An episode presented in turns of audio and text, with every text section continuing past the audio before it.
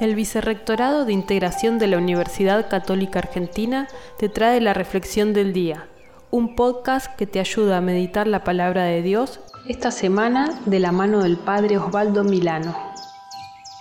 Hoy, martes, contemplamos el Evangelio de Mateo capítulo 19, versículos 23 al 30.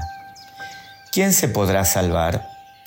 Esta es la pregunta que preocupaba a más de uno cuando lo escuchaban a Jesús y esta es la pregunta que tal vez nos preocupa también a muchos de nosotros hoy.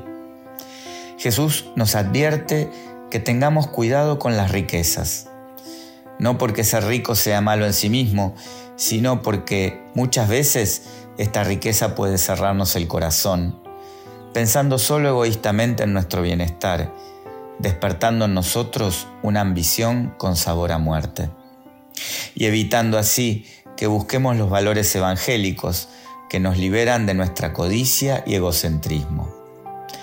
Jesús es el que se encarga de dar respuesta a la pregunta que hacíamos al comienzo.